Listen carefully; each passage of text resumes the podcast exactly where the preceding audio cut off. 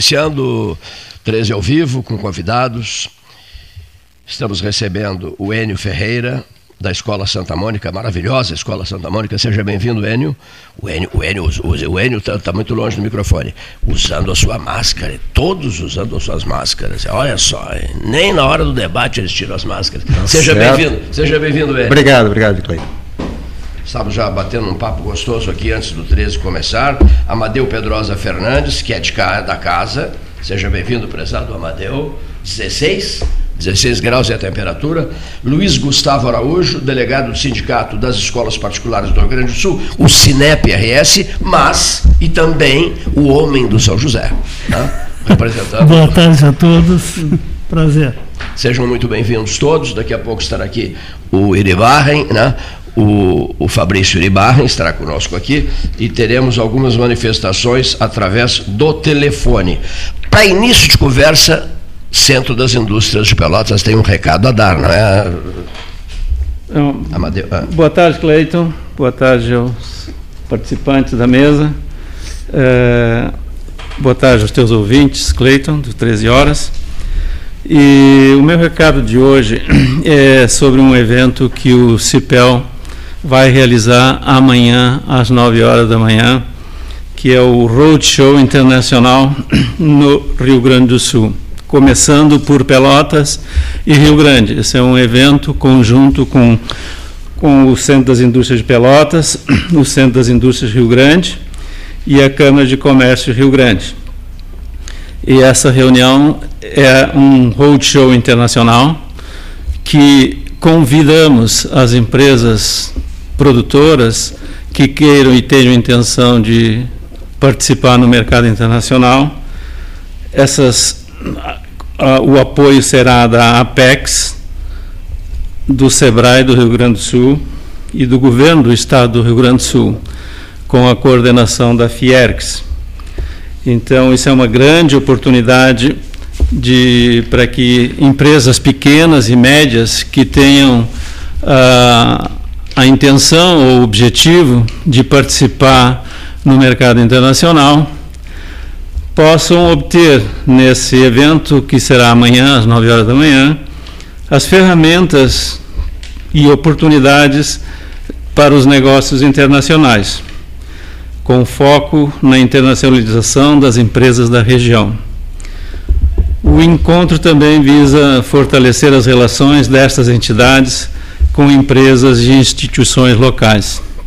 Eu queria adicionar que eu, a minha empresa, que é essencialmente exportadora, ela aprendeu muito com esses tipos de eventos. Tanto a Apex Brasil, que é a, a agência que dá apoio às exportações, aos exportadores brasileiros, e tanto com o SEBRAE, e também com o apoio do governo do estado do Rio Grande do Sul. Foi dessa forma que a nossa empresa cresceu no mercado internacional. Então eu queria deixar esse convite a todos que tenham interesse em participar amanhã, entrem em contato com o Centro das Indústrias de Pelotas, o CIPEL, e façam a sua inscrição, é gratuito o evento, não tem custo, e todo aquele, aquela empresa que desejar entrar no mercado internacional é uma excelente oportunidade de conhecer as ferramentas e apoios até financeiros através da Apex. Então, participem, é um evento extremamente importante, interessante, e as empresas que procuram buscar um novo mercado e, e dar seguridade às suas produções, dos seus produtos e incrementar os seus nichos de mercado, aproveite que é uma grande oportunidade. Eu agradeço a oportunidade também de poder divulgar esse evento e estamos à disposição lá no Centro das Indústrias de Pelotas. Estás otimista em relação à retomada, aos poucos, lentamente, na, de N áreas de atividade, ou ainda estamos com o freio de mão muito puxado e, e assim ficaremos por um período, Amadeu? Nós estamos uh, bastante otimistas, uh, Cleiton. Ah, por conta das vacinas? Por conta das vacinas, por conta do que já está ocorrendo no mercado mundial, o crescimento é acelerado em todos os setores e o Brasil não vai perder essa oportunidade também. E já está acontecendo isso também no Brasil. Hoje nota-se que a produção industrial cresce a ritmos de 7, 8, 10% no mundo, na China, nos Estados Unidos, na Europa, e no Brasil ainda o crescimento previsto para esse ano ainda é um pouco modesto, de, em torno de 3, 4% é a previsão.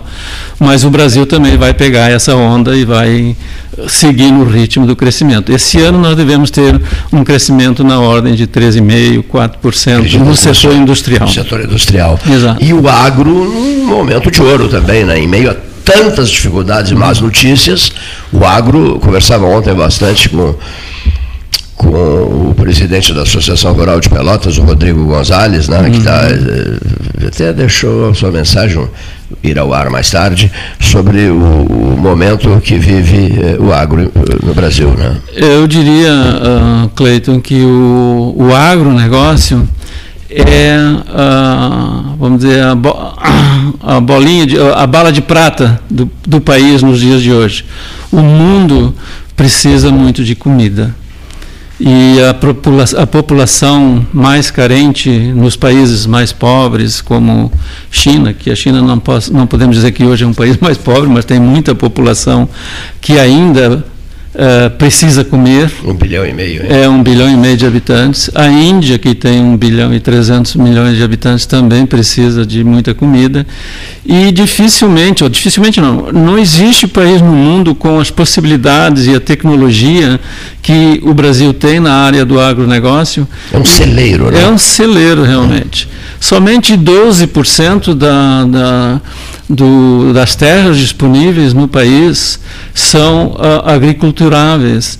Ainda existe 90, Imagina. 88% do, da, das terras férteis no Brasil que não estão sendo utilizadas.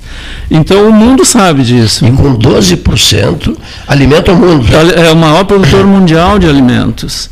Então isso tudo nos traz muita esperança para o país e também é um recado que eu sempre dou nas minhas comunicações, nos meus contatos, é de que é preciso também, tendo essa oportunidade de ser um celeiro do mundo, de agregar valor a esses produtos, não só exportar esses produtos sem valor agregado, mas agregar valor. Sim. Entendemos que uma indústria forte é, é necessária para gerar empregos de alta renda.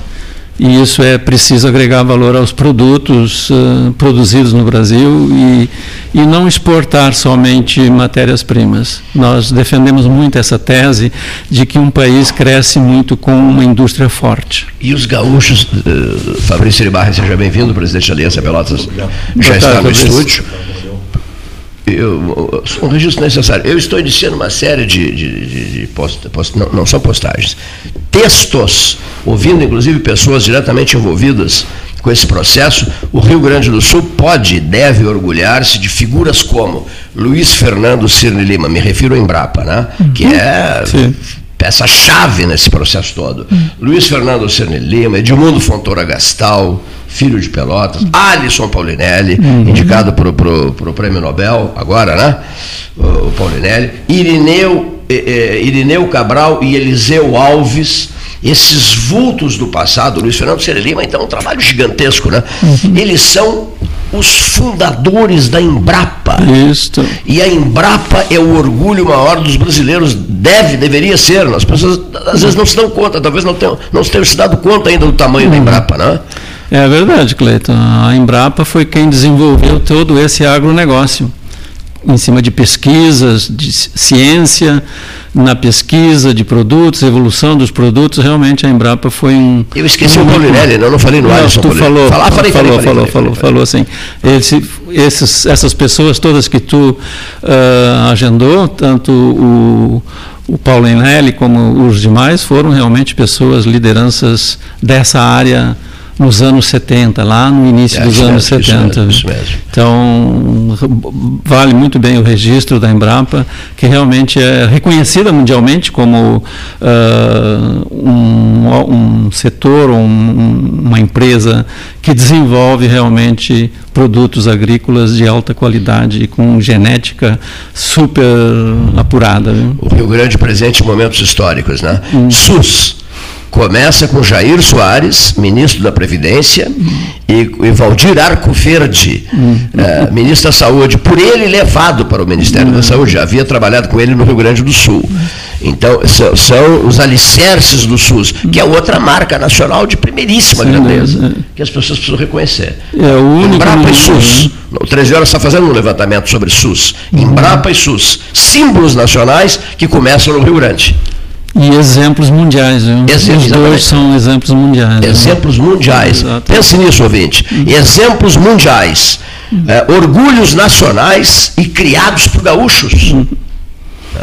Do que pode o gaúcho bem intencionado, que ame a causa, você tem que amar a causa, né? Que vai abraçar, senão não se consegue nada, né? Há pouco eu fazia comentários aqui que o mercado de Pelotas, né, que não é mais o que era, até não tem cheiro de mercado. O amor que ofereceram nessa obra foi tanto que se esqueceram de construir uma caixa d'água. Não tinha caixa d'água.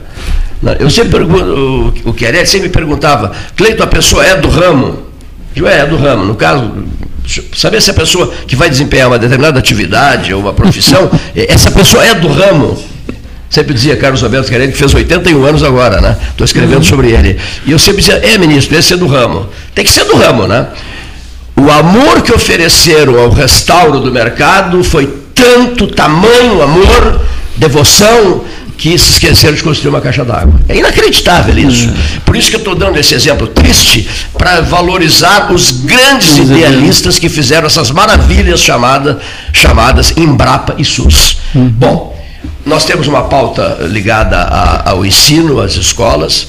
O senhor quer dizer mais alguma coisa? Não, obrigado pelo espaço, viu, Cleiton? Eu daqui um pouquinho vou me retirar, vou acompanhar um pouco, mas daqui no primeiro espaço que der de publicidade eu vou poder me retirar, porque eu tenho outro compromisso agora às duas horas. Né? Perfeito. E agradeço muito a oportunidade que vocês me deram de, de dar um, um alô sobre o Roadshow Internacional. O senhor está em casa aqui. Tá bem, mas, obrigado. Eh, não sei antes tomar um chá com chá verde sul-africano de raízes, que é eu, um chá Isso aí é uma coisa que me traz uma boa lembrança, que em determinado momento a gente trouxe uns chás da, da Índia, lembra? Né? Isso mesmo, olha aqui, é. China, Índia. China, Índia, é, quando... O, o, a, nas, a andanças, nas, andanças, mundiais, do, eu gosto muito de bons incensos. Isso. As andanças mundiais do Amadeu, sempre me traz incensos. Né? É. Incensos. Quando a, a, é. pandemia ainda não existia, que eu ia muito à Índia e, mesmo, e à é. China, então nos permitia essa, essas possibilidades de trazer alguns hoje, amigos. Por que não mais o chá chinês agora é só chá sul-africano? Porque os sul-africanos descobriram uma árvore cujas raízes são digestivas, o chá é maravilhoso, o roité é maravilhoso, e, e, realmente fez um sucesso danado aqui, se impôs ao natural e disse assim, China, sai fora. Os chineses saíram fora porque os sul-africanos tomaram conta em matéria de chás aqui no 13, que será servido agora em seguida para vocês. Eu vou pedir para o presidente da Aliança Pelotas, Fabrício Iribarren, eh, dar a largada dar o, o pontapé inicial dessa nossa conversa forte de hoje. Eu já estou com a turma aqui pelo telefone, agendada. Prezado Fabrício, seja bem-vindo. Muito obrigado, Cleiton. É, cumprimento o amigo, cumprimento os amigos da mesa aqui, os ouvintes do 13 Horas.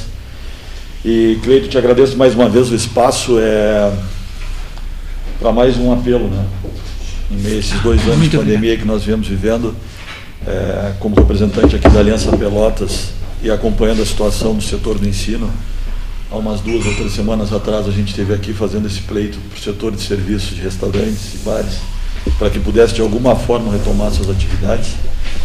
É, mas hoje não podemos é, cruzar os braços e entender que a nossa etapa está feita de forma alguma, ainda temos setores que estão parados, que são os mais importantes aí, que é o setor do ensino.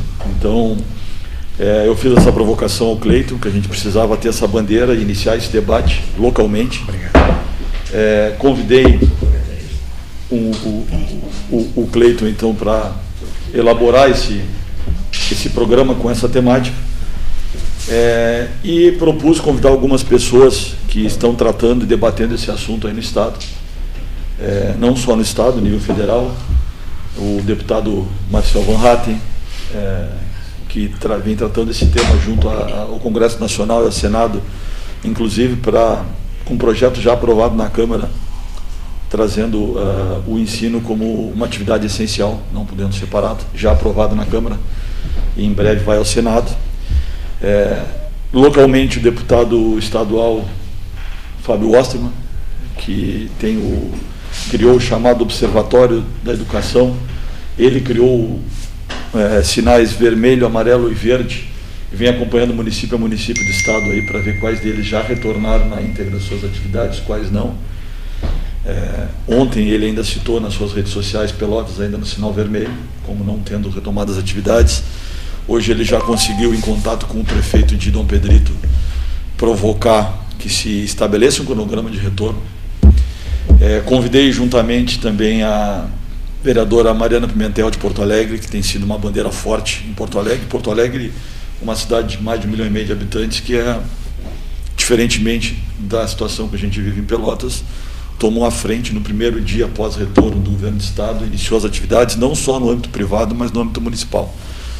E por óbvio que não podia deixar de convidar localmente os parceiros locais, eh, os empresários locais do setor de ensino, aqui o professor Enio, eh, representando a Escola Santa Mônica, para a gente iniciar esse debate, Cleito. Então, penso que esse é o objetivo maior. Eh, nós, eu, eu, tenho visto muito se, e, e, respostas do Comitê Interno da Saúde que a gente não pode naturalizar a pandemia. Não é o objetivo, ninguém está aqui para naturalizar a pandemia a gente veio a, vem a público para demonstrar primeiro que a gente não pode se resignar com essa situação e entender que a gente vai ficar de braços cruzados e aguardando uma solução que tomara Deus venha com as vacinas, mas a gente vem vendo que algumas coisas vêm acontecendo, outras ainda com alguns percalços. Hoje nós tivemos que interromper a vacinação de gestantes puérperas. Então, quer dizer, a gente não tem certezas ainda, a gente torce e espera que as vacinas venham para trazer uma solução. Eu acho que é o Acho não. Tem convicção que é o caminho correto. Mas não podemos esperar que isso venha ocorrer num curtíssimo prazo. Nós estamos no mês 5 do ano já e nós vacinamos completamente apenas 8% da população do, do, do, país. Ou seja, ainda vamos ter aí né, pelo menos mais o restante desse ano se conseguirmos acelerar esse processo de vacinação. E eu acho que é impensável a gente imaginar que vai ter crianças e adolescentes, e mesmo os universitários, aguardando mais um segundo ano parado, é, porque por mais que os professores e as instituições tenham se esforçado para tornar o ensino virtual algo factível, isso na prática não acontece. O ensino não é da mesma qualidade. A gente não consegue cobrar as crianças para que elas tenham o mesmo grau de atenção é, que teriam junto a um ensino com um professor presente. Então esse é meu apelo, é, esse é o meu convite para que a gente coloque essa pauta em debate, para que a gente consiga aos poucos estabelecer um cronograma de retorno é, para o retorno às aulas aqui em Pelotas, tá bem? Então eu vou deixar o Cleito um. Não, não, pode tu mesmo conversar com ela. Então tá bem. Porque é impossível ah, por, por sistema de telefonia celular. Tá ótimo. Então. Só, só, só apresentar para o ouvinte, vereadora Mariana Pimentel, Porto Alegre. Isso mesmo. Vereador... Fabrício Libarra vai conversar com ela. Te agradeço imensamente aí o, o, a atenção e o apoio. Eu queria um pouco que tu comentasse a respeito de qual tem sido o teu trabalho em Porto Alegre para restabelecer as atividades de ensino e um cronograma de atividade de retorno e o que, que tu tem visto de resultados e, e de fatos que vêm acontecendo pós a retomada. Boa tarde, vereador. Boa tarde, obrigada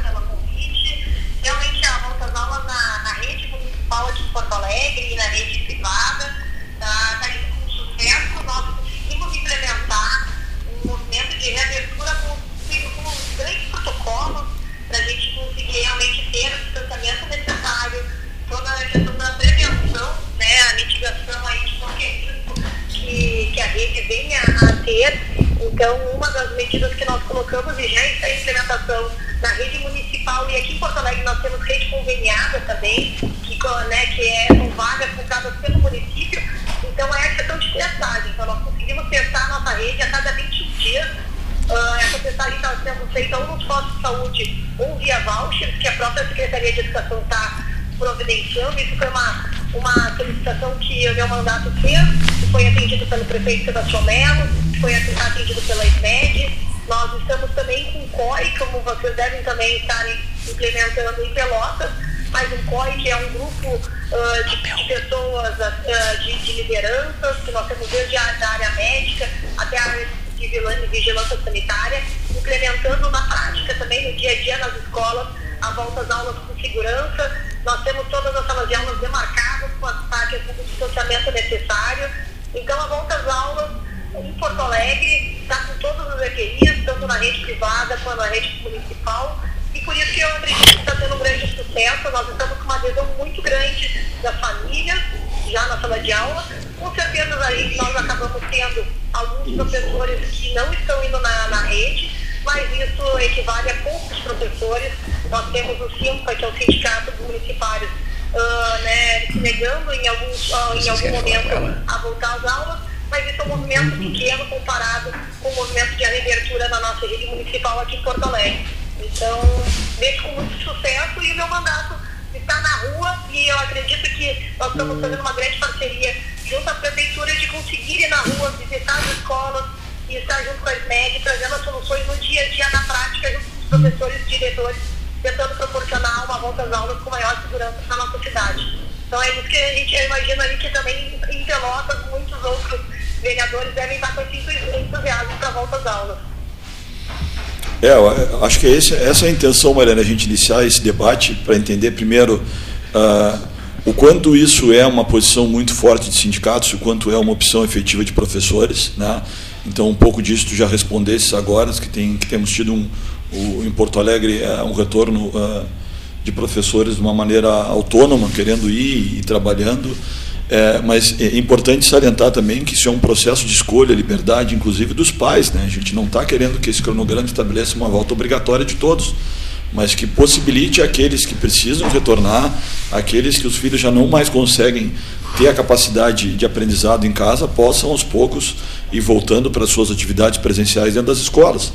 Né? Então é um pouco isso, é um pouco de restabelecer o direito é, de escolha daqueles alunos e pais que pretendem sim retornar à escola de uma maneira presencial e não é voltar a um modelo como era antes, é com uma série de regramentos, com uma série de protocolos.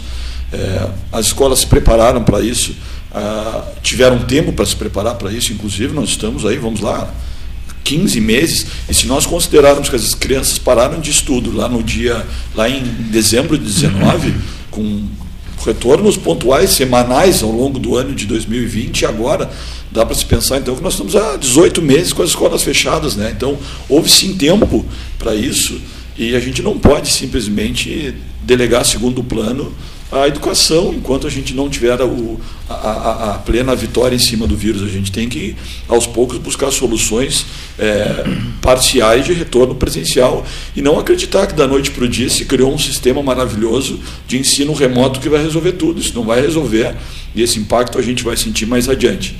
É, não sei se tens mais algum comentário, vereadora. Eu, de minha parte, agradeço a tua participação e deixar o Cleiton também questionar.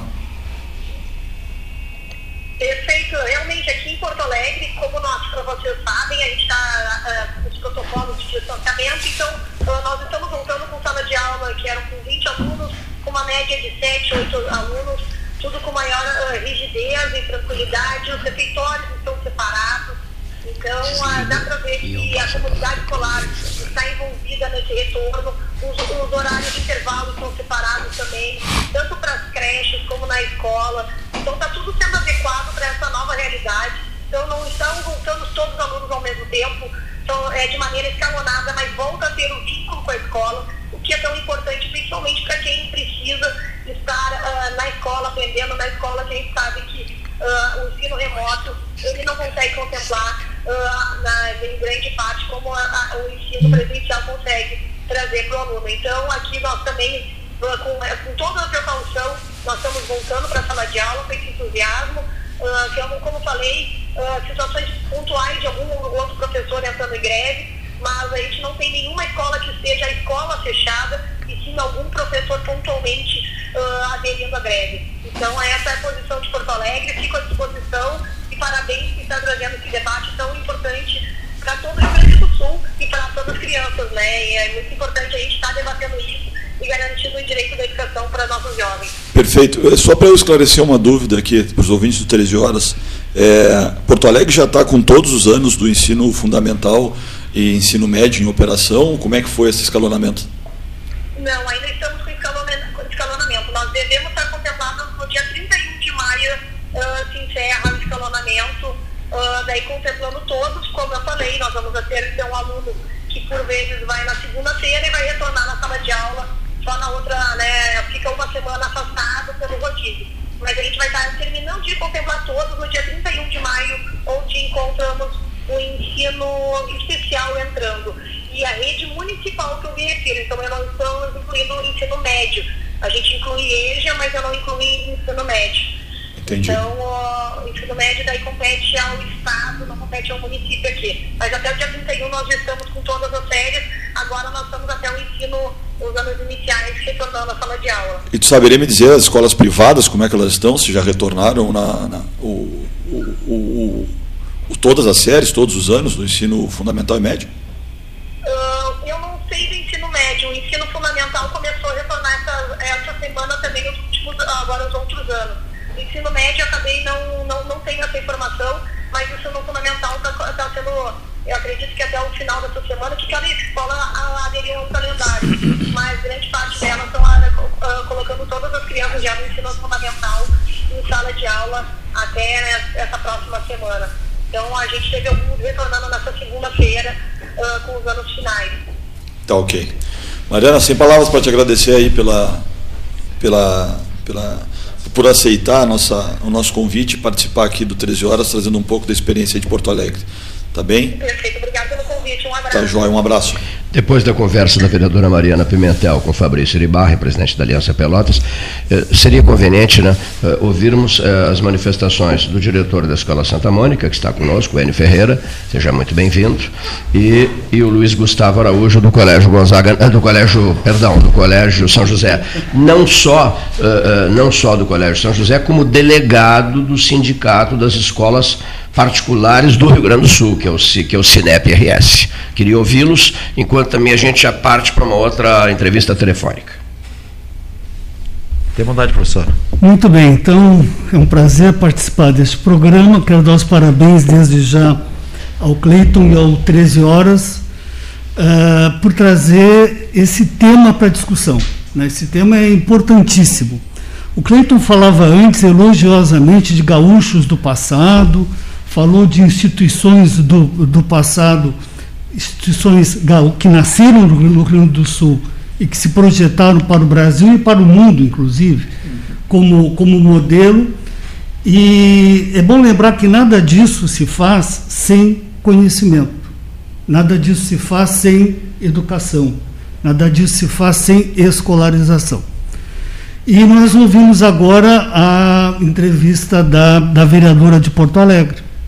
Então vamos trazer o tema educação para o local, para próximo, para nós aqui, Pelotas, a nossa nosso lugar no mundo especificamente, lugar geográfico, já que hoje em dia toda a Terra é o nosso mundo. Né? Vamos entender o seguinte: 15 meses sem escola. É a realidade de muitas crianças e jovens também. 15 meses sem escola.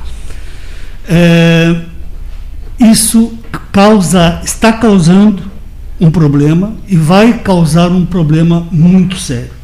Nós teremos uma geração no futuro que vai ter esse lapso, vai ter esse espaço de tempo sem escolarização, vai ter essa situação projetada nas suas vidas. Sejam lá vidas que tenham tomado o rumo que tiverem tomado. Né? Não é possível compreender que um mundo que privilegia o saber, o conhecimento, que privilegia o know-how, a tecnologia, que esse mundo possa contar com pessoas que tiveram mais de um ano da sua vida, por enquanto a conta é 15 meses, por enquanto, né? espero que não avance muito, mas que tiveram todo esse tempo sem a condição de ir à escola. Não, não é válido dizer que o ensino remoto, que o ensino à distância que ele substitui. Não, ele suplementa, ele complementa, ele é uma bela contribuição, que deve sim fazer parte daquela série de recursos que constituem a educação no século XXI, sim, mas não de forma que elimine a presencialidade. Quanto mais tenra a idade, mais necessária é a presencialidade, sem dúvida alguma. Então, colocando a questão para nós podermos também ter, ter a, a, a, contribuição do Enio, dos demais aqui presentes, colocando a questão é, é o seguinte: esta é uma situação de Pelotas. De Pelotas. Nós temos um decreto do governo do estado que permite a volta em todas as séries. É? E nós temos, do dia 29 de abril, o decreto 6.398 da, do governo municipal, e esse decreto coloca que há permissão de volta à presencialidade para a educação infantil para o primeiro ano, para o segundo ano do fundamental, que são crianças de 6 e 7 anos de idade. Acima disso não está uh, permitido. Na live de sexta-feira passada, dia 7 de, de maio, a prefeita colocou que, em breve, não, não demarcou uma data específica, ela pensa em permitir o retorno do terceiro, quarto, quinto ano do fundamental. Então, a continuar nesse sistema de paulatinamente serem feitas as liberações, nós vamos ter, então, talvez o ensino médio voltando só no segundo semestre. Quando o ensino médio toca diretamente nas questões dos exames, exames uh, externos, avaliações externas, Enem, por exemplo, não é? e outras formas de avaliação externa. Então, isso preocupa a, a todos nós. Uh, essa questão ela tem várias dimensões. A nós, escolas, compete conversar sobre todas elas, mas a nós, antes de qualquer outra instituição, compete falar sobre o impacto educacional, sobre o impacto na vida educacional que é o universo pelo qual se processa o conhecimento, se conhece o processo crescimento da pessoa, não só biologicamente, mas o crescimento na sua forma de entendimento do mundo, de, e que certamente está tendo uma série de dificuldades. Eu não quero, de maneira alguma, é, que a minha fala seja entendida como um contraponto àqueles que vão argumentar sobre as questões de saúde as questões de saúde são de entendimento das pessoas da área da saúde. Mas eu não quero que seja negado que, em defesa da saúde biológica, está sendo criado um grande é, lapso, uma grande falha na, na saúde em outros aspectos. Entre eles também a questão do conhecimento. Ontem, a minha sala estava de porta aberta, uma avó passou no corredor, viu que não tinha ninguém ali, entrou e relatou que o neto gosta muito de estar no, no, no ambiente escolar, gostaria de voltar à escola, mas que o neto, eh, hoje, ele não quer sair do, do uh, apartamento dele. Inclusive, mora num prédio, esse prédio tem um parquinho, o neto, que é uma criança, né, de, de idade tem, imagino por volta de 10 anos, não quer descer ao parquinho, porque ele tem medo. Né? Então, há uma questão psicoemocional aí. Há algo que precisa também ser refletido. Isto é saúde também. Então, nós, coube a nós, que estamos aqui neste mundo, neste momento histórico, pensar uma questão complexa. E uma questão complexa, ela não tem uma solução que cale as outras situações. Por isso a necessidade de um diálogo, né? Diálogo, amplo, exatamente. Amplo, amplo, todo mas, mundo desarmados mas, os espíritos, né? Mas, Cleiton, Conversar eu acho elevação, que nós, né? educação, nós, escola, nós somos pouco chamados para esse diálogo. Pouco convocados. Pouco, pouco convocados. Ah. Eu acho que se fala muito neste momento, e é inteligível, compreendo Sim. isso, da questão de saúde. Mas nós precisamos ouvir também que há outras dimensões. Estamos né? fazendo isso hoje aqui, né? Isso Bom, é elogiável. Está na ponta da linha já, quase na ponta da linha. Não, não, não, ainda não, segura um pouquinho. Brasília, mas eu quero o professor Enio, o, o Enio Ferreira tem que dizer algo também sobre o, esse primeiro momento do, do 13 Horas. Estamos contando com a presença do no nosso Amadeu Pedrosa Fernandes, que está gostando da, da conversa. Brasília vai entrar em seguida. Prezado Enio Ferreira. É, é magnífico essa oportunidade, tá, esse debate que está acontecendo hoje. E acredito que a pandemia veio, de certo ponto, dar valor realmente à educação, valor à escola, valor ao profissional da educação. Como é importante os professores na vida de todos, não só das crianças, de todos nós.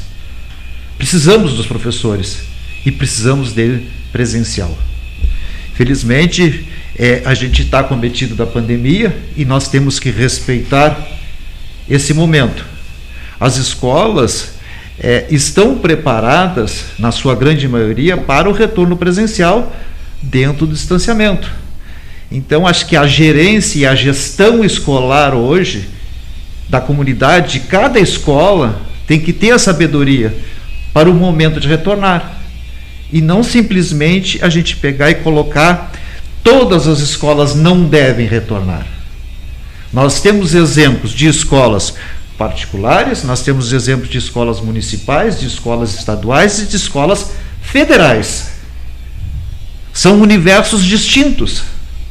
Cabe a responsabilidade do gestor escolar definir o retorno da, da, do, dos seus alunos. Ele que tem o conhecimento da sua comunidade, de como vai funcionar. Nós hoje estamos simplesmente equiparados todas as escolas. As escolas que têm mais condições e as escolas que não têm condições nenhuma. Como exemplo, que ficaram escolas mais de um ano totalmente fechadas. Então nós precisamos realmente é fazer o retorno presencial de maneira escalonada, gradativa, tá? Mas com muita responsabilidade. Porque no momento do retorno presencial, nada vai impedir que aconteça algo no entorno da escola ou com a comunidade escolar. Nós temos que ter o que? Responsabilidade de gestão. E é isso que a gente tem que buscar. Então, o que, que em termos de pelotas que está se fazendo? Eu acho que a gente tem que ter é simplesmente um caminho a seguir, ou seja, fixar mais datas precisas para os retornos. Não deixar a insegurança ou ainda deixar as crianças com expectativa, que a mídia cria uma expectativa, que todo o Rio Grande do Sul voltaria às aulas. Então, essa decepção que as crianças tiveram, isso aí realmente, isso vai é, marcar. É, a partir de abril de 2020, nós constituímos o COI local da escola e semanalmente a gente fazia reunião com os pais, mas diversas profissões, para constituir o que, que seria o ideal para a nossa escola. Infelizmente, hoje tem escolas que não fizeram nada, não existe nem COI. Uma vereadora colocou, cadê o COI municipal que eles constituíram há pouco tempo lá? Então, acho que está buscando um pouco de, de, de responsabilidade da educação nesse, nesse momento. Então temos que dar importância é um passo que está sendo dado, né? E digamos assim, uma reunião radiofonizada, digamos assim, não é, prezado Amadeu, uma reunião radiofonizada, ouvindo N segmentos, ouvindo uh, parlamentares que vão falar daqui a pouquinho, os professores, os dirigentes de escolas, o, a Aliança Pelotas envolvida nisso com, com muita devoção, muita dedicação. Queria colocar, como foi citada a questão do COI local na Escola Santa Mônica pelo Enio, dizer que Pelotas tem o COI constituído desde o ano passado. E esse COI é ativo e realmente se encontra periodicamente. O COI é o organismo que faz a análise certo. dos planos de contingência de cada instituição de ensino que deseja voltar à presencialidade. A instituição ela não funciona sem ter o seu plano aprovado pelo COI. E mais do que isso, não é só aprovado o plano, como existe a visita da Vigilância Sanitária de Pelotas ao local para ver se aquilo que está no plano acontece na presencialidade, na vida real ali. Então, as escolas que funcionaram presencialmente em 2020 e começaram o ano de 21 também funcionando, todas elas tinham seus planos aprovados pelo COI e estavam dentro do, padrão. Existe um uh, uh, protocolo de uh, atividade. as escolas, como ele muito bem disse, elas tomam todos os cuidados dentro do que é recomendado em nível de Estado e algumas escolas colocam mais ainda. Né? Então, os cuidados eles são construídos com aquela, aquele conjunto de pais, professores, funcionários e direção daquela escola. Então, é claro que estamos numa situação de risco de saúde, pandemia, e nós não podemos ocultar isso, isso é um fato real. Mas, dentro do que é possível, aquele, aquela comunidade escolar constrói não é, as formas de proteção que são possíveis. E isso funciona em Pelotas. Então, o argumento para que não haja volta ainda agora, Sim. neste momento, das demais séries, tem que ser dado por quem tomou a iniciativa de não permitir que haja este, este retorno da, das demais séries. Tu propôs um entendimento ouvi, entre as áreas de educação e saúde, né? É, eu ouvi na live de sexta-feira que a prefeita disse uh, está lá para quem quiser assistir, Fabrício. que seria para diminuir o, a circulação de pessoas. Né? Tá Muito bom. bem. Então nós queremos entender se uma criança ficar sem a escolarização presencial e diminuir a circulação, se isso é, é proporcional, se é adequado. Nós queremos conversar e entender estamos disponíveis a isso. Vou pedir licença ao Luiz Gustavo Araújo, delegado do Sindicato das Escolas Particulares do Rio Grande do Sul, representando o Colégio São José, para que o presidente da Aliança Pelotas, Fabrício Ribarren, converse, eles estão pelo telefone, com o deputado federal. Uh, uh, Marcel von Hatten. Marcel von Hatten, frequentador nosso aqui do 13 Horas, mas eu não posso conversar com o Marcel porque o sistema está tá, tá interligado com o Fabrício. Por favor, Fabrício. Boa tarde, deputado Marcel. Não está, acho que não está. Ah. Boa tarde, estou ouvindo um pouco mal. Boa tarde, Fabrício. Boa tarde, Cleiton. Boa tarde a todos que estão no estúdio. Satisfação estar falando com vocês e com todos que estão nos ouvindo. Obrigado, deputado. Obrigado por aceitar o convite para que a gente possa iniciar esse debate aqui na cidade de Pelotas.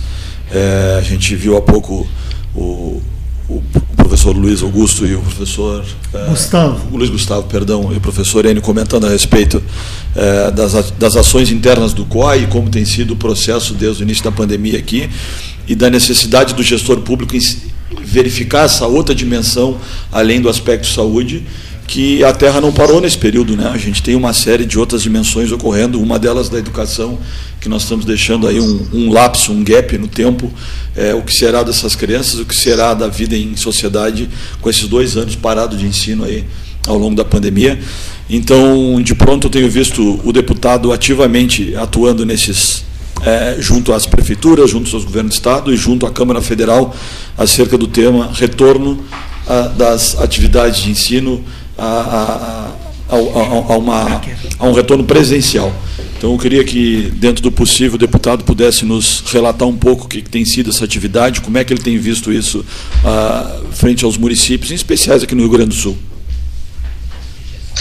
Olha, mais uma vez, boa tarde a todos. Eu, eu com certeza, com muita preocupação, Obrigado. vejo esse debate, porque, como todo debate em torno da, da pandemia, tem aquelas, aquelas pessoas que querem levar o debate a sério e tem aquelas que querem simplesmente politizar o assunto, né, para esconder outros interesses.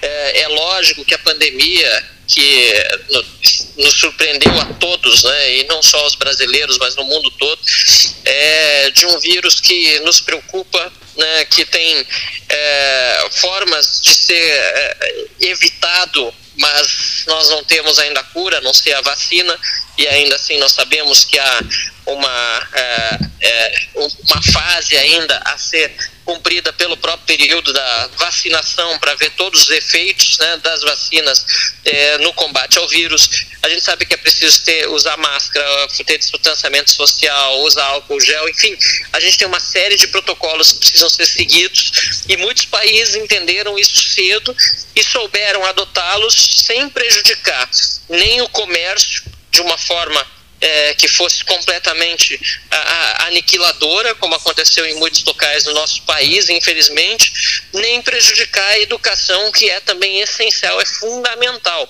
Né? A, a média no mundo é de em torno de dois meses de escolas fechadas.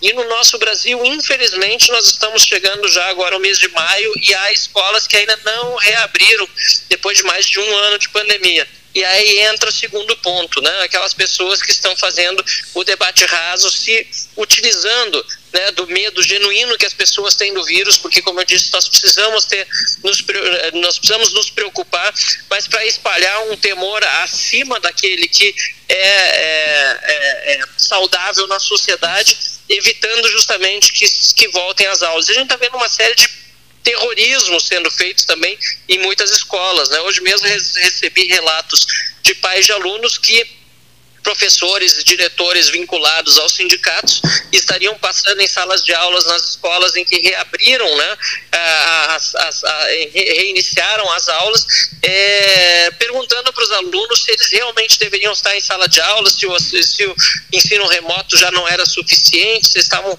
é, enfim, não estavam com medo de estarem expostos ao vírus e assim por diante, colocando um medo nas crianças, inclusive, que não é, é recomendável. Então, eu estou muito preocupado preocupado com essa situação e eu espero que em breve a gente possa ver no Brasil todo, né, as escolas com segurança é, abertas outra vez, as nossas crianças não terem o que foi dito há pouco, né, esse, esse prejuízo intelectual imenso que é, infelizmente já foi acarretado por causa desse período fora de aulas e só pode aumentar daqui para frente. Obrigado. É, deputado, eu, eu, eu ouvi alguma algumas colocações suas é, a respeito dos projetos que estão em andamento na Câmara, tornando educação e ensino presencial, e, e vi também é, uma atuação é, do deputado junto aos prefeitos municipais, em reuniões, enfim, buscando criar esse diálogo para um cronograma de retorno. É, poderia nos atualizar um pouco de como é que está essa legislação em nível federal e se haveria a possibilidade do deputado participar e provocar esse debate localmente aqui em Pelotas para que a gente crie esse cronograma o mais rápido possível? Claro. É, primeiro lugar, respondendo pela, começando pela segunda pergunta, estou inteira disposição, inclusive eh, na Assembleia Legislativa, os deputados Fábio Osterman e José Perrieso, que estão muito ativos nesse tema, principalmente o deputado Fábio Osterman, e ele tem é, rodado o Estado, obviamente por ele estar é, mais disponível no Rio Grande do Sul, eu mesmo hoje estou em Brasília é, para, participar da sessão plenária da Câmara, que começa logo mais, às três da tarde, de qualquer maneira, estou à disposição para remotamente auxiliar. É, em relação à primeira pergunta, o projeto de lei que torna a educação atividade essencial, educação presencial, foi aprovado na Câmara dos Deputados e agora está em discussão no Senado.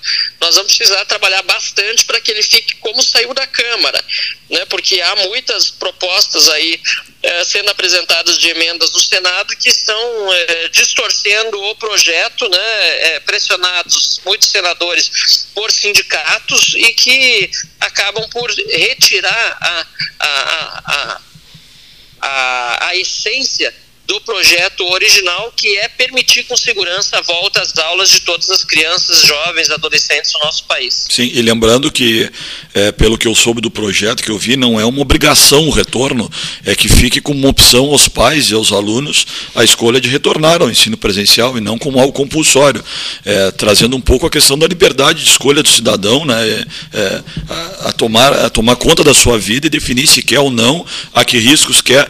É, vejamos, uma semana atrás nós tivemos uma barbaridade em Santa Catarina que não foi é, resultado de nenhum vírus.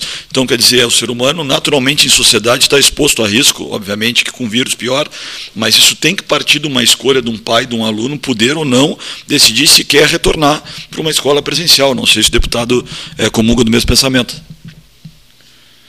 Sem dúvida, e isso acaba afetando os próprios uh, trabalhadores, né, que estão com dificuldades de poder retornar ao trabalho, né, que, que se exerce presencialmente, uh, ou então precisam deixar as crianças em locais menos seguros do que as escolas, né, com pessoas que não estão preparadas muitas vezes para receber crianças em ambientes né, fechados, com muitas crianças que estão é, em, em, verdadeiros depósitos, né, enquanto os pais estão trabalhando, em vez de estarem nas escolas com todos os cuidados. Então, isso tudo é, é muito triste e a gente precisa recuperar a racionalidade desse debate. E eu estou disponível sempre para isso. Deputado, eu agradeço muito a participação e o convite. É, em nome da Aliança Pelotas, é assim que nós necessitarmos desse apoio aqui das instituições de ensino em Pelotas, uh, vamos, sem dúvida, lhe contactar para buscar essa, uh, esse apoio em nível federal aí, junto a, a, aos gestores municipais, aos comitês municipais, trazendo esse, esse diálogo para dentro da racionalidade. Agradeço mais uma vez a participação do deputado aqui no programa. Sem dúvida, eu agradeço mais uma vez o convite, Fabrício. A gente está em contato direto pelo WhatsApp também. O Cleiton, de quem eu sou um fã, confesso, e muitas vezes abre as portas aí, os espaços para que a gente possa se comunicar com o cidadão de Pelotas, de toda a região. Muito obrigado pela oportunidade. Estou sempre à disposição. Tá, Jóia. Um abraço, bom dia. Deputado Marcel Van Hatten, amigo amigo nosso aqui, inclusive já tivemos a oportunidade, eu, ele e o governador de Minas, de ter uma excelente conversa. Né? Ele é grande amigo do, do governador de Minas Gerais, deputado pelo gaúcho, Marcel von Hatten, que sempre frequentou 13 horas no seu tempo de Assembleia Legislativa do Rio Grande do Sul. Né? Deputado de dois irmãos filho de dois, nascido em dois irmãos já. Bom, dando a sequência aqui na hora oficial Ótica Cristal, 13 horas e 58 minutos, a vitrine do calçadão da Andrade, a vitrine do calçadão da 7 de setembro. É, vamos ter um, uma conversa agora em seguida do Fabrício Iribarren com o deputado federal Daniel Terres Essiac, né, que vai falar sobre a mesma pauta. A Aliança Pelotas e os professores querem conversar com ele. E depois, bom, o Paulo Gastão Neto tem razão. Ontem eh, já participou do 13 horas o deputado, o deputado Osterman, né? Participou, inclusive, de um podcast com o deputado Osterman, foi preparado pela, pela equipe 13 horas, né? a equipe de produção do, do 13 horas. Então fica faltando o deputado Daniel falou o deputado Marcel von Hatten e falou a, profe, a, a, a vereadora Mariana Pimentel, eh, diretamente de Porto Alegre. Depois nós vamos ouvir o Luiz Gustavo Araújo, vamos ouvir o Enio Ferreira, representando, já está na linha, deputado Daniel, por favor, explica para ele que nós estamos com um sistema de telefonia celular aqui e só um pode falar. Né? Deputado, Boa tarde, deputado Daniel. Fabrício de Barro, deputado, tudo bem? Tudo bem. Pois bem, o Cleiton hoje me tornou procurador dele aqui. Estou eu assumindo o microfone para fazer as Já entrevistas. isso com, com, com o Van Hatten, né? Isso aí. E com a vereadora Mariana Pimentel. Estamos ouvindo bem, estamos ouvindo bem. Deputado, obrigado pelo, por aceitar o convite aí. A Aliança Pelotas entendeu por bem provocar esse debate. Fizemos convite a, a algumas pessoas para participar desse debate. É, anteriormente conversamos aqui então com a deputada Mariana Pimentel de Porto Alegre, citou um pouco de como é que está sendo essa retomada é, completa lá em Porto Alegre, né? tanto escolas municipais, privadas, estaduais. É uma cidade que tem, vamos lá, cinco vezes o tamanho de Pelotas. E estava na hora já, né, deputado, a gente trazer esse debate aqui, é, tentar convencer com razoabilidade o comitê e os gestores municipais da importância da retomada presencial das aulas. E eu sei de conversas paralelas com o deputado que temos é, convergimos na ideia da necessidade dessa volta. É, eu fiz o convite para a prefeita estar junto, ela tinha alguns compromissos, infelizmente não pôde estar. Eu sei que ela vai ter um debate sobre esse tema hoje à tarde, às 17h30 mas às 17 horas, perdão. E, mas eu gostaria de ouvir o deputado, ele é uma pessoa importante, uma pessoa escolhida pela terra, que tem então uma responsabilidade política em nível federal é, por representar aqui os cidadãos pelotenses. Então, por favor, nos diga qual a sua opinião a respeito do tema e, e, e o que, que a gente pode fazer para tornar isso factível, esse retorno o mais rápido possível às aulas presenciais. Boa tarde, então. Boa tarde, Fabrício. Boa tarde ao Cleito, a todos da mesa. a todos os ouvintes do programa 13 Horas. Quero dizer a todos vocês que eu tenho um posicionamento claro há muito tempo sobre esse tema de volta às aulas. E sempre que me manifesto, tenho dito: respeito todos os professores, respeito as manifestações, mas nós não podemos segmentar o Brasil, dividir ainda mais por segmentos, por áreas, os profissionais. Todos nós somos importantes. Todos nós que exercemos alguma atividade temos um papel na sociedade relevante. Então, eu respeito as manifestações que os professores fazem, no sentido que precisam estar vacinados. Assim como os taxistas também precisam, os cobradores de ônibus também precisam, os motoristas profissionais, o vendedor, o comerciante, todos precisam estar vacinados. Mas esses profissionais não pararam. Não, então eu defendo que nós possamos retomar as aulas, eu quero dizer isso com todo respeito e admiração que tem a prefeita Paula, que é do mesmo partido e muitas vezes as pessoas acham, a sociedade de uma forma geral, né, de que, ah, como são do mesmo partido, a gente tem que pensar igual, ter as, as mesmas atitudes. Não. Um partido político, ele é plural, assim como a família da gente, assim como um grupo de trabalho. Então a gente tem, obviamente, pensamentos diferentes, a gente respeita. Eu, no meu entendimento, tenho a convicção que é necessário que as aulas sejam retomadas, porque há um prejuízo né, tirar esses estudantes, essas crianças do convívio social há 15 meses sem estar na sala de aula. Muito mais, tão importante quanto o convívio social, é o que isso fomenta numa rede escolar, na própria sociedade. O prejuízo, ele é agora presente, Fabrício, mas é também que nós vamos escolher no futuro desses estudantes. Então, hoje, Pelota já retomou né, a educação infantil, primeiro e segundo ano do ensino fundamental, das escolas estaduais né, e privadas. Agora a gente precisa avançar e eu tenho certeza que o comitê vai ter essa sensibilidade de poder entender que é necessário que outras séries, que ensino fundamental, ensino médio, possam retomar as suas atividades, possam estar na sala de aula esses, esses estudantes, para que, é claro, a gente uh, tenha o quanto antes uh, o novo normal que a gente está dizendo. Então, nesse momento, eu sou totalmente a favor que as, as aulas para todas as séries sejam aí reiniciadas, porque já passou muito tempo, né? Então, se a gente for esperar vacina para todo mundo, a gente não sabe quando vai chegar a vacina para todo mundo, né? Então, esse é um ponto. E segundo, que ah, aos poucos a gente tem que voltar. Assim como já voltou tantos outros, tantas outras áreas, tantos outros segmentos, temos que também voltar com as, com as aulas para todos. Deputado, uma pergunta: é, como é que tem sido o seu diálogo com a prefeita? Tens conversado com ela a respeito desse tema? Como é que tem sentido isso, é, que é a gestora máxima do executivo aqui?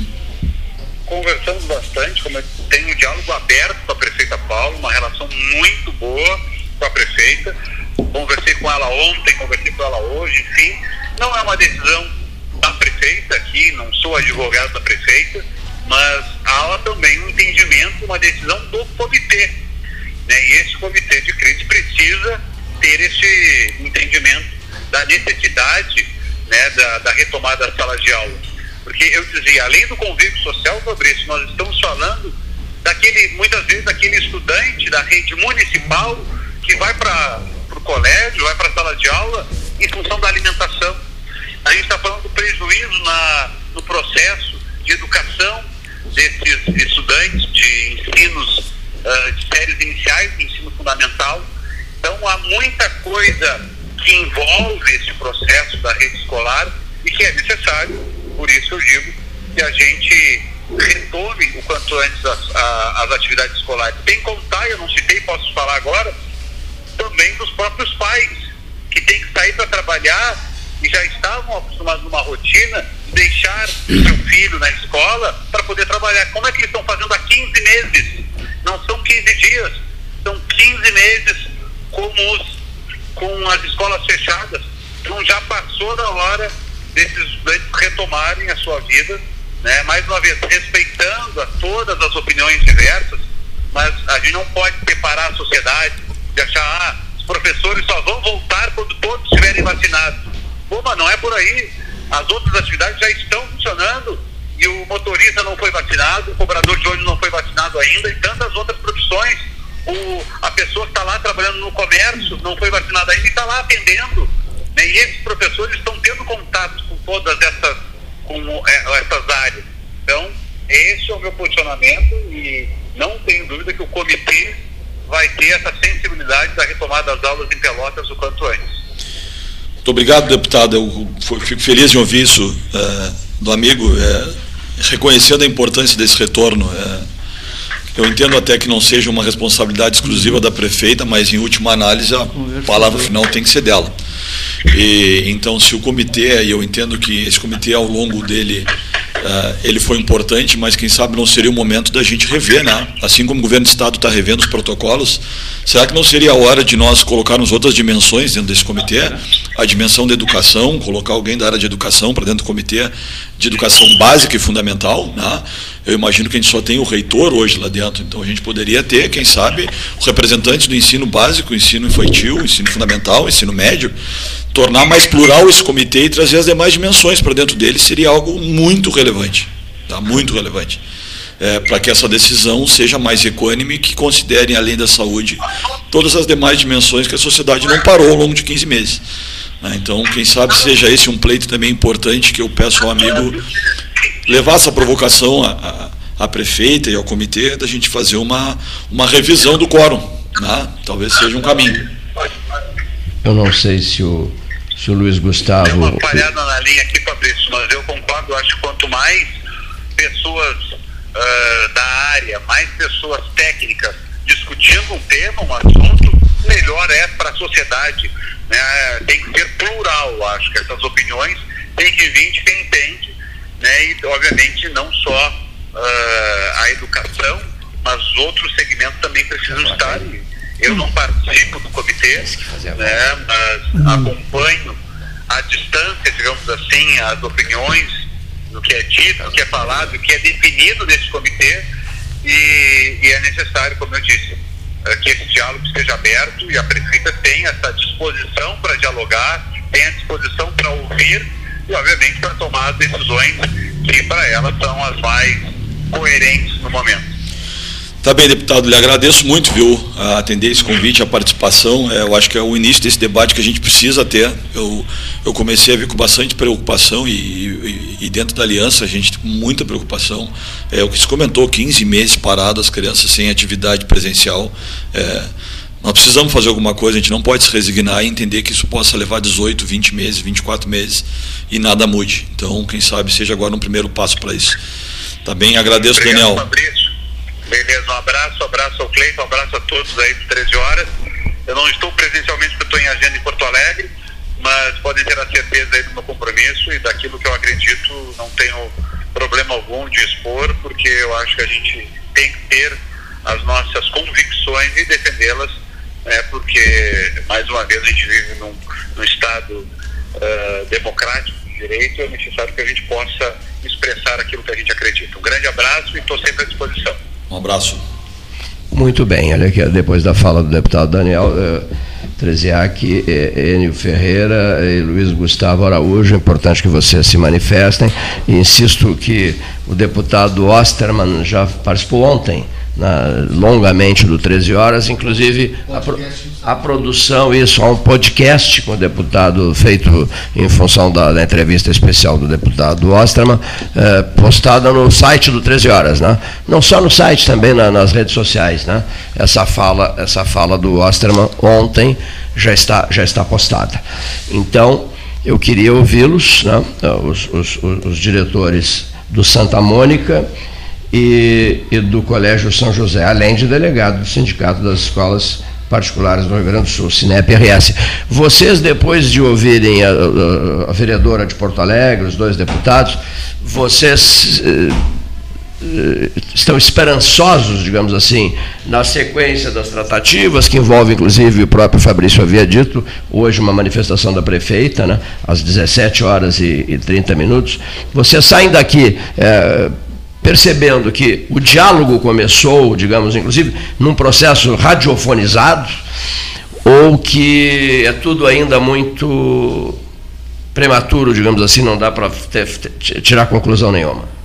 Cleiton, eh, falou eu antes, então uh, queria registrar o seguinte: a partir deste teu programa, eu acredito que a situação local de conversa a respeito desse tema, ela pode avançar, ela pode ir para uma linha muito mais participativa. Este, este é o nosso desejo.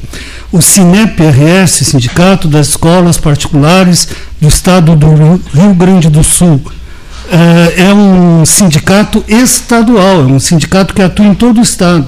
O que eu estou falando aqui é a linha do sindicato. É a linha que foi defendida em Porto Alegre e é defendida em qualquer cidade do nosso Estado. Agora, é claro que eu olho como alguém que é local que junto com, com o, o, colega Enio e eu como do São José, nós estamos enxergando as escolas particulares locais. E nós achamos que é necessário que a tomada de decisão sobre as políticas públicas ela tenha uma capilarização maior na percepção das realidades. Existe uma realidade educacional então, nós queremos que essa realidade esteja presente na mesa de conversas. Né? Este é o nosso ponto. E o que, o que, que nós defendemos? Nós defendemos que as escolas possam voltar à presencialidade para quem quiser levar seus filhos a uma liberdade total. Se a pessoa não sente confiança ou existe alguma situação particular que não lhe dá a tranquilidade de que o filho retorna à escola, nós respeitamos e continuamos com o ensino remoto. Nós temos essa outra forma de serviço. Mas aquele pai que confia no que a escola estabeleceu, aquele pai que mais do que confia tem necessidade até de contar com o serviço escolar, porque não tem quem fique com o filho, ou o que é uma causa hoje em dia muito séria os pais não têm condições de acompanhar os filhos em casa nas necessidades que os filhos têm. Porque muitas vezes a criança não consegue sozinha eh, alcançar o resultado. Ela precisa de alguém presencialmente, que em casa passa a ser a mãe, a tia, a avó, alguém daquela casa. E, de repente, essa casa não tem esta pessoa.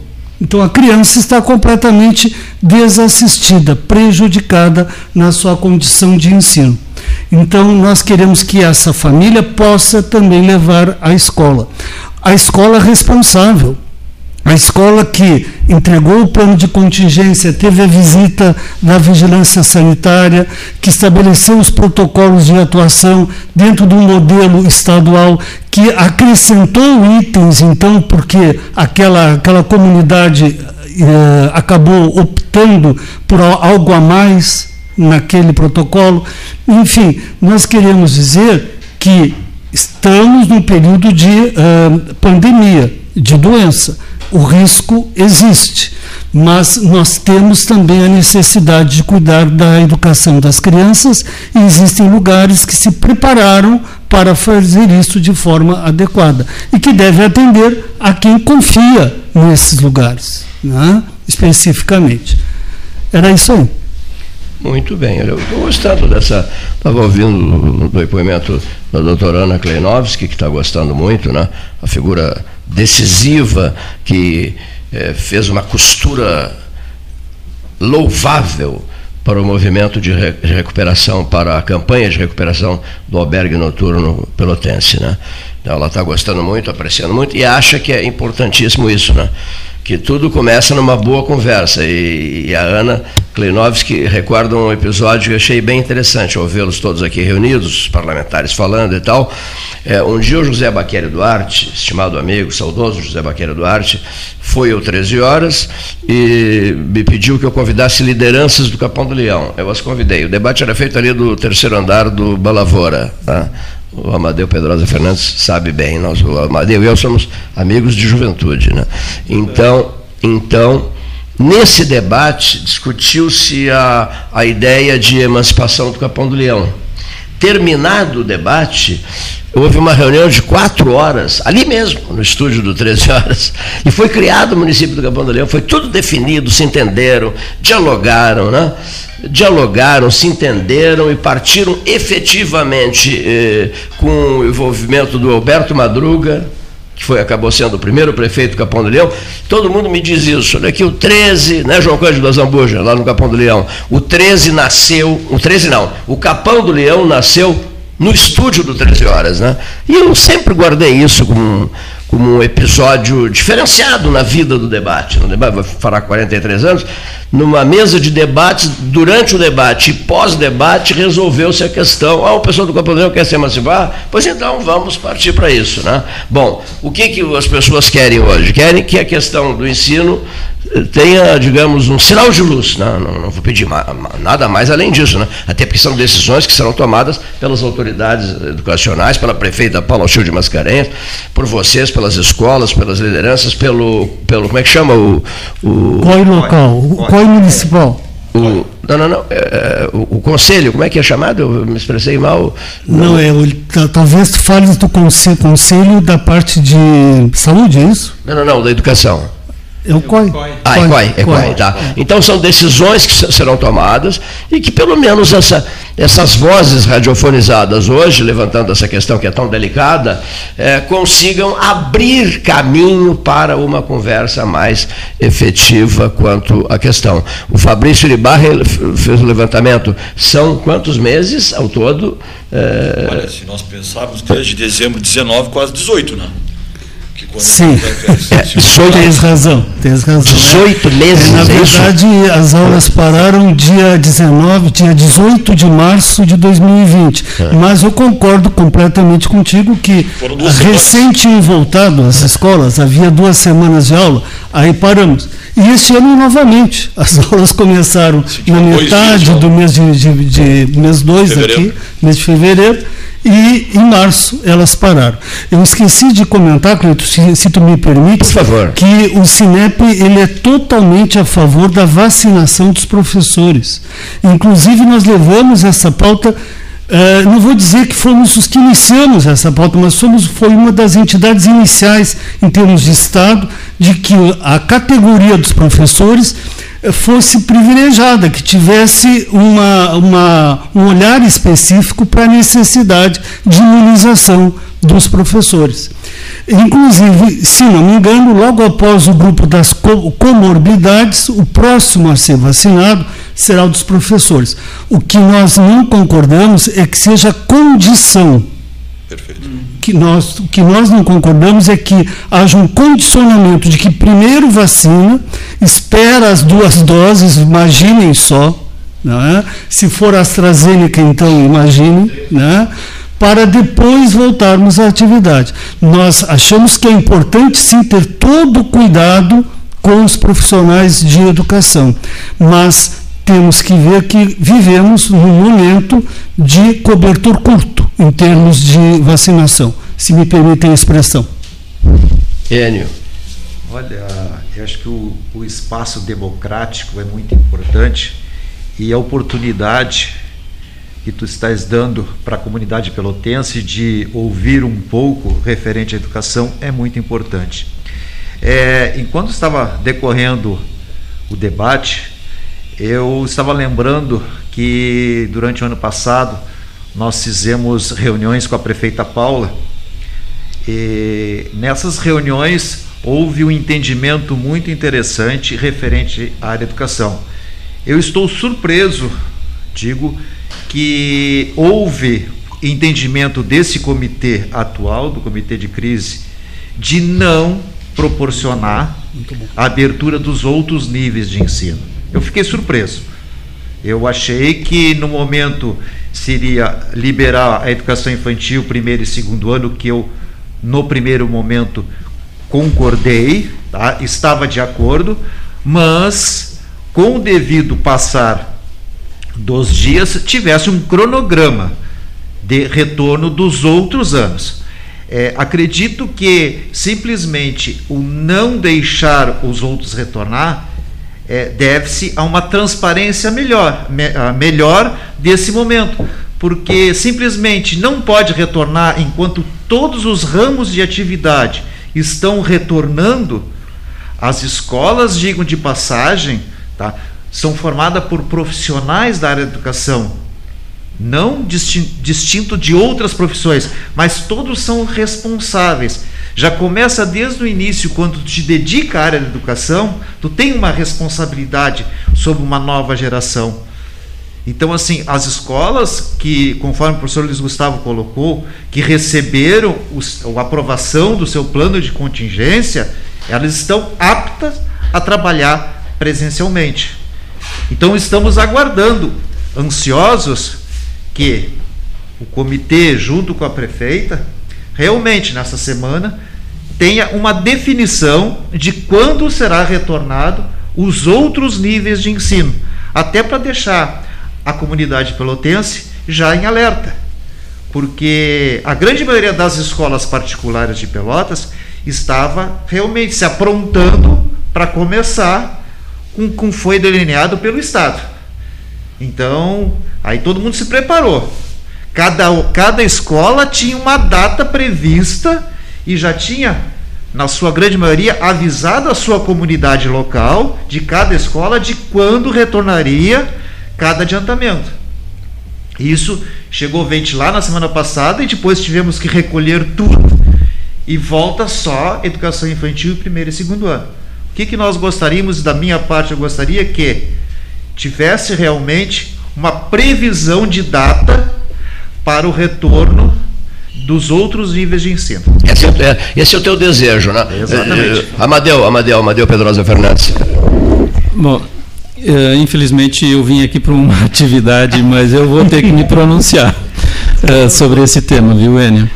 É, deixa eu colocar, assim, eu junto com outros dois colegas da Aliança Pelotas, estamos, somos em três que representamos a Aliança Pelotas no comitê municipal.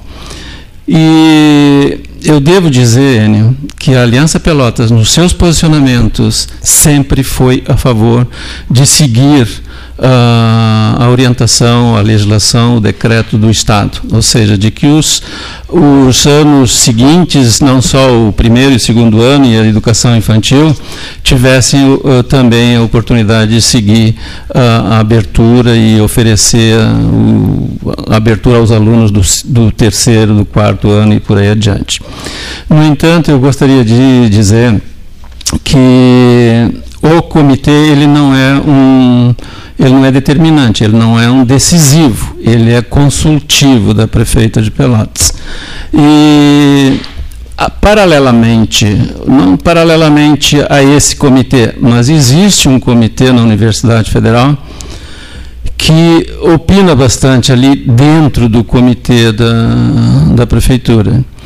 E esse comitê da Universidade Federal, ou seja, que é também representativa da educação, não somente da saúde, eles foram totalmente contra ao reinício das atividades do terceiro ano e quarto ano em seguinte. Vamos esperar, é, foi a posição, esperar melhorar a situação da saúde local. Eu quero registrar que a Aliança Pelotas, com seus três representantes lá nesse comitê foi totalmente contra essa posição e a favor de realmente uh, abrir uh, o ensino para o terceiro e quarto ano e quinto ano uh, do ensino fundamental. Perfeito, Amadeu. Até a, eu agradeço a oportunidade, mas eu não me contive. É, é importante citar isso. Muito bom, muito bom. Primeiro é deixar bem claro que é consultivo mesmo esse comitê, ele não é deliberativo. E, e, e, e talvez um pouco da importância daquilo que o comentei com o deputado Daniel, da gente rever o quórum desse comitê e tornar ele mais plural e que contemple mais dimensões, para ver que na realidade é, e se nós pensarmos o comitê formado, os representantes da Universidade Federal de Pelotas, se nós estivéssemos seguindo as diretrizes deles, estávamos todos fechados até hoje, sem nada funcionando. Então, não pode que um grupo representante de uma universidade, de uma área de ensino, represente todas as demais dimensões de ensino de Pelotas, quaisquer sejam, de ensinos federais de segundo nível, técnico, de ensinos básicos infantis, ensino médio privado e tantos outros cursos de idioma e demais áreas de ensino que tem em Pelotas.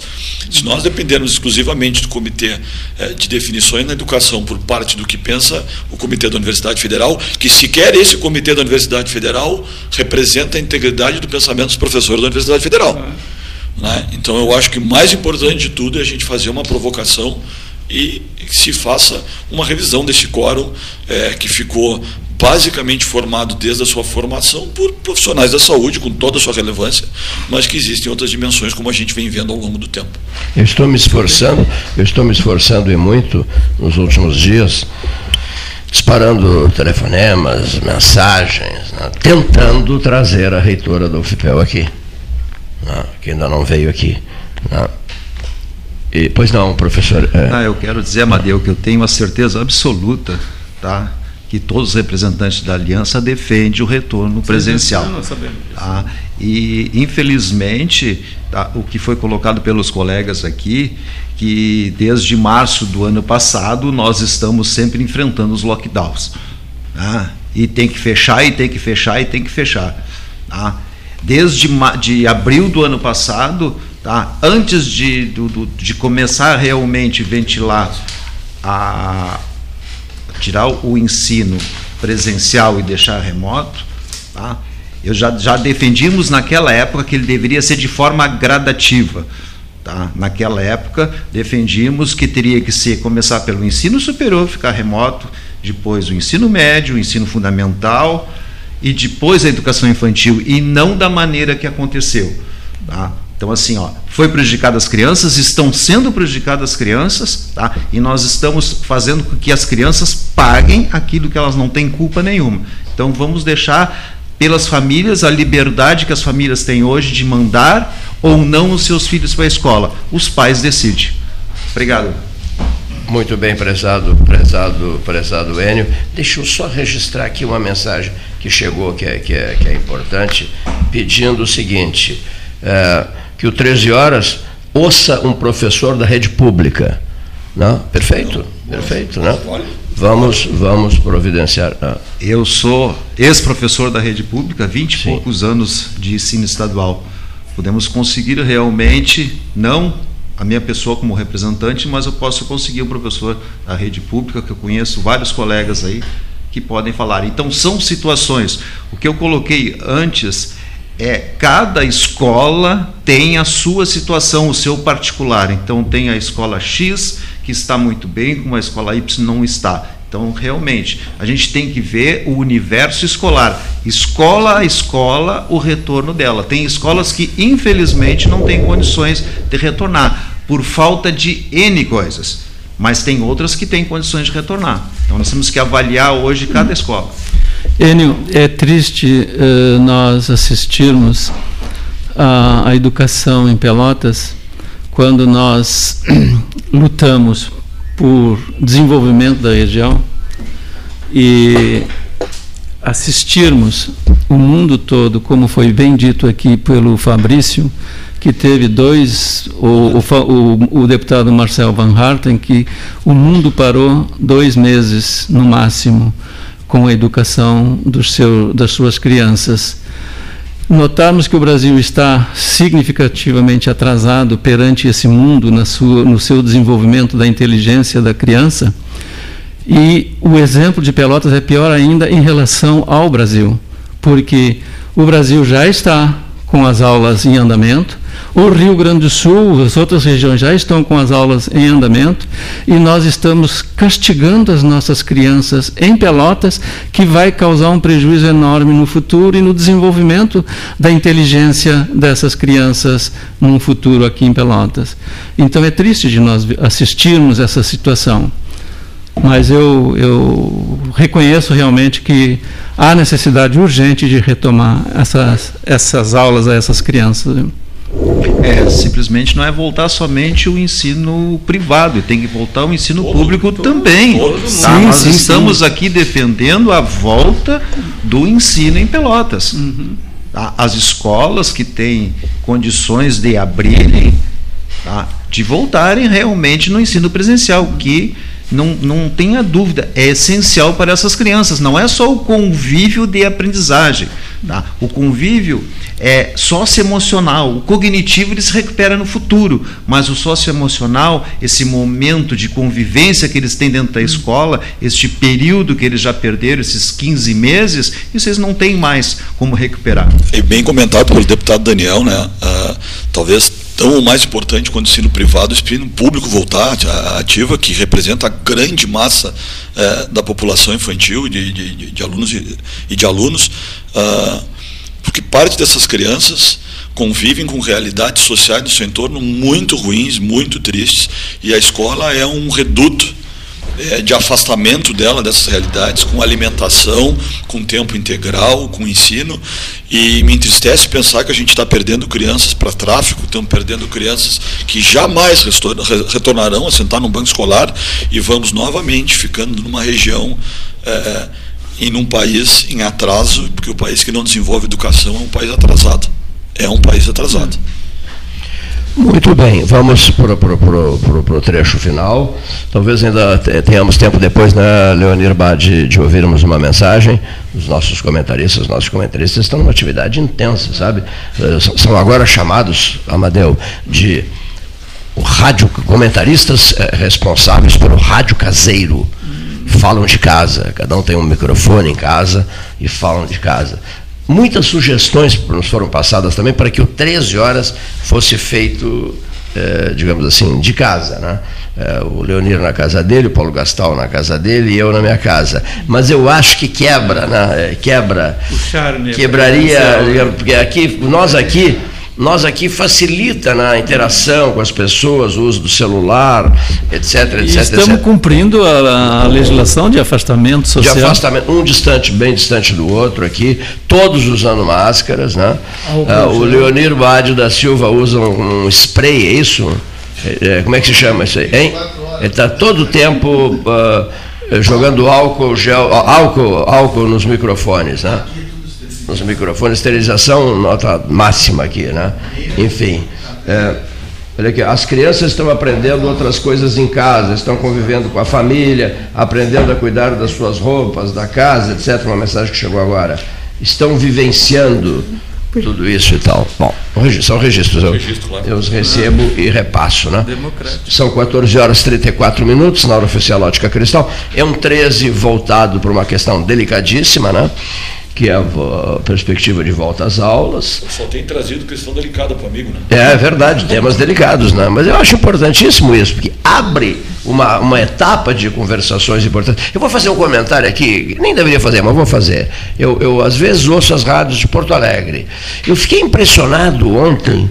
Meu Deus, o país com tantas questões delicadas para serem resolvidas, eh, para serem encaminhadas, para serem não resolvidas, eh, custam muito a resolver, para serem discutidas, debatidas, temas polêmicos, pesados, e era assim, ó, o Inter indo jogar na Venezuela, Uh, meu Deus, meu Deus, a situação do jogador X, que estava com problemas e que estavam todos muito angustiados, meu Deus, o time venezuelano é uma mediocridade, não, uma coisa espantosa uma transmissão ininterrupta de futebol, ininterrupta a tarde inteira, futebol, futebol, futebol, futebol. Que granalismo doentio, Deus do céu, Deus do céu. Emissoras poderosíssimas, capazes de comover pedras e encantar bultos através da fala dos seus comentaristas, né? Mas não, é Grêmio, Inter, Inter, Grêmio, Grêmio, Inter, Inter, Grêmio, noite e dia. Eu acho que deveriam jogar um Grenal por semana para acalmar esse pessoal, toda essa fúria pelo, pelo, pelo, pelo, pelo Grêmio Internacional. Merecem todas as atenções do mundo, mas para um pouquinho. A prioridade é outra, é outra. São tantas as questões a serem examinadas detidamente, né, sem pressa, etc, etc. O rádio está demais, está demais, está demais, está demais, está demais. Não é um momento para essa fúria esportiva, Deus do céu. Vocês não sei né? É uma coisa impressionante, impressionante. Não se aprofunda nada. Parece uma provínciazinha, sabe? uma provínciazinha. Eu, eu, eu, fui ao Japão em 95 eh, e a decisão do Campeonato do Mundo mundo era no Estado Nacional de Tóquio. A grande Tóquio, como o Amadeu, que foi 500 vezes lá, é, bem sabe, tem, é, tem capacidade para. Não lembro a capacidade, mas o que eu quero dizer é o seguinte: a cidade tem 35 milhões. A grande Tóquio, com os arredores, tem 35 milhões. E uma coisa que nós observamos, o Ranzolin e eu, é, digo, observa só. O Estádio Nacional de Tóquio, lotado que estava, né? É, era, uma, era um evento a mais era um evento a mais. A grande Tóquio nem sequer tomava conhecimento disso, sabe? Mas não toma mesmo conhecimento disso. Ah, decisão do Campeonato do Mundo, meu Deus do céu. Aqui para o Rio Grande do Sul, a decisão do Campeonato do Mundo para o Rio Grande do Sul, não é isso? Para, as feriado. para feriado, para tudo. Ficam três, quatro, cinco dias só falando nisso. Quer dizer, puxa vida, esse antes e depois, um mês antes e um mês depois. Esse provincianismo me assusta. Esse nosso provincianismo me assusta uma barbaridade. Já fui cronista esportivo, etc, etc. Mas eu acho que, é tipo assim, uma vez um camarada foi fazer uma importante transmissão de televisão em Buenos Aires, é, jogava a seleção brasileira lá, isso eu nunca esqueci desse episódio. E caiu o Fernando de la Rua. O presidente da República caiu. E durante toda a transmissão não registraram isso. Não registraram. Caiu o presidente? Sim, caiu o presidente, mas não, não meu Deus, registre-se isso, pelo amor de Deus. Isso que me deixa um pouco assustado. Esse nosso é, exagero esportivo me deixa um pouco assustado. Como vezes. tudo tem seu tempo, né, Cleito? Respondendo ao comentário da, da, da ouvinte aí, né? Há tempo de arrumar a cama e há tempo de aprender física, química, biologia, matemática. Né? Então, uh, se a gente quer ser um país de primeiro mundo, cada coisa no seu tempo.